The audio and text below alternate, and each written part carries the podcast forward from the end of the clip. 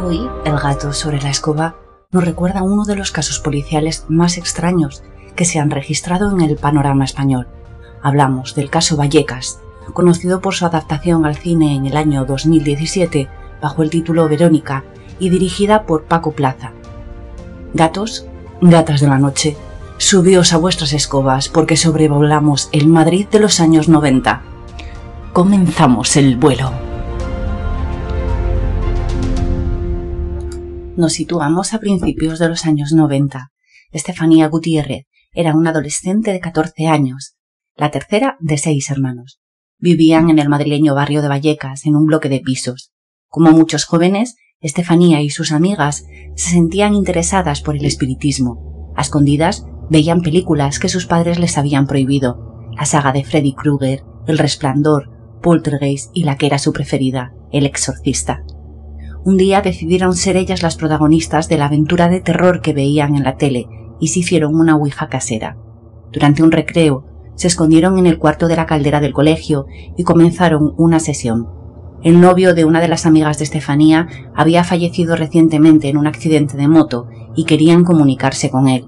Las tres amigas se sentaron en el suelo, abrieron su tablero de ouija y colocaron un vaso de cristal encima. Estaban nerviosas, la idea de volver a comunicarse con su amigo, de comprobar que realmente existe algo más allá de la muerte. Tenían miedo, pero lo ocultaban tras risas y caladas robadas a un cigarro. Esto les daba la sensación de ser mayores, de estar jugando sin más. Pero la Ouija es un juego peligroso, un portal a una esfera que desconocemos, en la que los vivos penetran en el territorio de los muertos. Las niñas comenzaron el juego. ¿Hay alguien ahí? preguntó una de ellas con voz casi inaudible, Así no va a funcionar, tienes que decirlo con convencimiento. ¿Qué pasa? ¿Que los muertos están sordos? Todas se rieron. No es por eso, tonta. Es que deben saber que nosotras llevamos las riendas. Anda, déjame a mí. ¿Hay alguien ahí? preguntó la chica con firmeza. Todas tenían el dedo índice apoyado sobre el vaso, que con suavidad se deslizó hacia el sí. ¿Lo habéis visto? Se ha movido. ¿Quién ha sido? Esto es muy serio. No hagáis el tonto, ¿eh? Venga, sigue preguntando. ¿Puedes decirnos tu nombre? El vaso volvió a deslizarse por el tablero, pero no llegó a ninguna letra. Una profesora, alertada por las risas y las voces que se oían en la sala, entró a ver qué ocurría. Rápidamente escondieron el tabaco y se quedaron inmóviles. ¿Se puede saber qué estáis haciendo aquí? Los ojos de la profesora fueron directos al tablero que estaba en el suelo. Lo cogió y lo rompió en dos pedazos. En ese momento, el vaso que había rodado por el suelo al levantar el tablero estalló, y un humo negro salió de él. Estefanía estaba justo delante del vaso cuando se rompió, y de forma involuntaria aspiró aquel humo. Empezó a toser, le costaba respirar, sentía que la garganta le ardía. La profesora las acompañó fuera del cuarto, dio un vaso de agua a Estefanía y las reprendió por estar en una zona prohibida para los alumnos. Cuando quedaron solas, Estefanía les dijo que se encontraban mal, que tenía náuseas y que estaba mareada. ¿Visteis el humo que salió del vaso? ¿Qué era eso? Ni idea, pero yo vi claramente cómo se le metía a Fanny por la nariz. Estefanía no hablaba, sentía escalofríos y quería irse a su casa. Cuando las clases terminaron, las tres amigas se encaminaron juntas hacia casa, como cada día. Estefanía esperaba por los hermanos más pequeños que iban detrás de las chicas jugando con su pelota, ajenos a que su vida iba a cambiar de manera radical durante los días siguientes. Al llegar a casa, Fanny, como la llamaban cariñosamente sus amigas, se metió en la cama. El malestar no se le había pasado. Se quedó dormida rápidamente, pero apenas transcurrieron dos horas cuando se despertó empapada en sudor y aterrada por la pesadilla que había tenido. Una sombra negra la tenía abrazada con fuerza e impedía que pudiera moverse. Abrió los ojos y continuó sin poder estirarse. Era como si aquella sombra hubiera traspasado sus sueños y se hubiera adherido a su cuerpo, apretándola, asfixiándola. Por fin consiguió gritar. Su madre aún no había regresado del trabajo, pero uno de los hermanos acudió a la habitación. Estefanía estaba pálida y tenía el pelo empapado por el sudor y el pijama, al igual que la ropa de cama, estaban húmedos. Abrazó a su hermano y no le dijo nada, estaba aterrada. Cuando se levantó a la mañana siguiente no recordaba nada. Se duchó y atendió a sus hermanos pequeños. Siendo seis todos tenían que colaborar y los mayores se ocupaban de los más pequeños. En el colegio volvió a encontrarse mal de nuevo. mareos, náuseas. Acudió a la enfermería y le recomendaron que se fuera para casa. Al abrir la puerta, nota un olor extraño, parecido al olor de la iglesia los domingos. Deja la mochila tirada a la entrada y va directa a su cuarto. Se tira en la cama sin quitarse el uniforme. No puede. Está exhausta. Y se pone los auriculares. Héroes del silencio la transportan a un lugar muy lejos de aquella casa, de aquella habitación. Sonríe y se queda dormida. Sueña con Bumburi, un sueño adolescente, romántico y utópico. A medianoche se despierta. Algo hace que salga del mundo onírico para enfrentarse a una realidad aterradora. Junto a la puerta cerrada de su habitación, alguien la observa. Un ente oscuro, una silueta humana de proporciones irregulares. Sus extremidades son exageradamente largas y su delgadez y altura completamente anómalas. No tiene rostro, pero sabe que la mira. Se aproxima a ella caminando más como una araña que como una persona, utilizando sus largos brazos para apoyarse en el suelo. Sube a la cama y se pone encima de la niña. Ella quiere gritar, pedir ayuda, pero no puede hablar, no puede casi respirar. El ser la oprime y susurra algo que no consigue entender. En algún momento desaparece y ella lanza la ropa de la cama de una patada y sale corriendo y llorando al pasillo. Sus padres la consuelan, diciéndole que simplemente fue una pesadilla. Estefanía sabe que fue algo más real.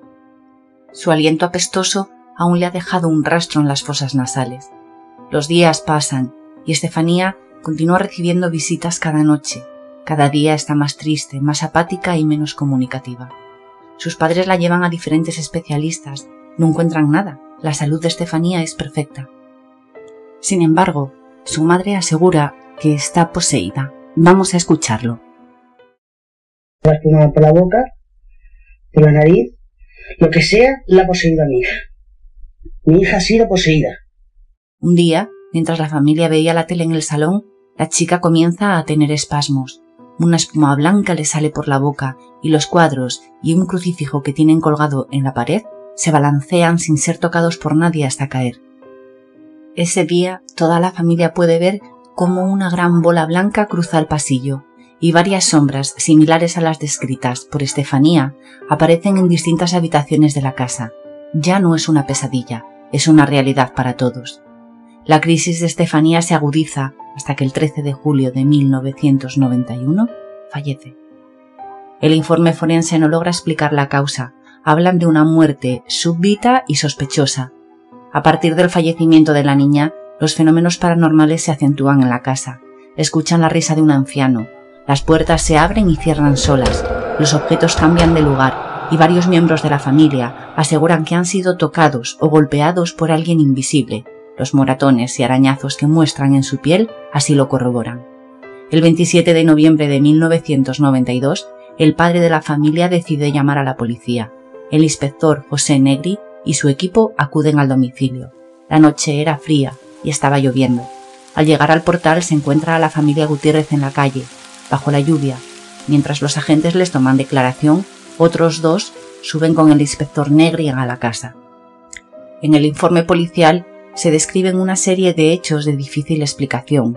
La puerta de un armario se abre violentamente pese a estar cerrada con llave.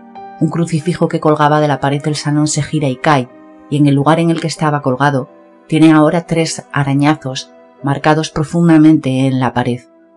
Este es un fragmento original de la policía.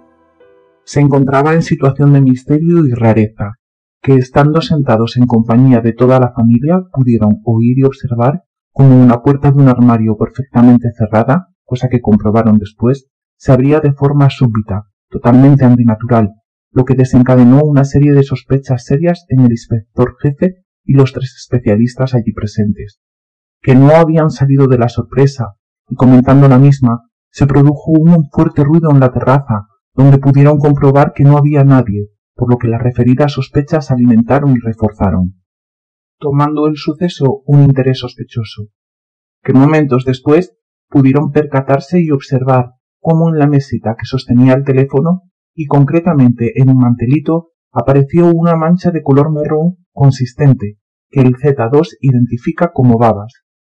La madre de Estefanía narró cómo durante años había mantenido discrepancias con su padre, fallecido antes que la chica, y que antes de morir juró hacerles la vida imposible. La familia llamó a un grupo de parapsicólogos para que hicieran un reconocimiento de la casa y se pudo grabar una psicofonía. Se escucha una voz femenina que dice Cuidado con el abuelo.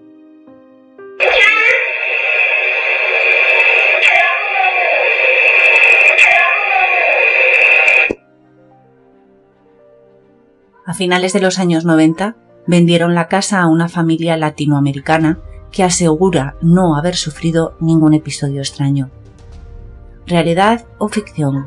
Yo solo te he contado una historia.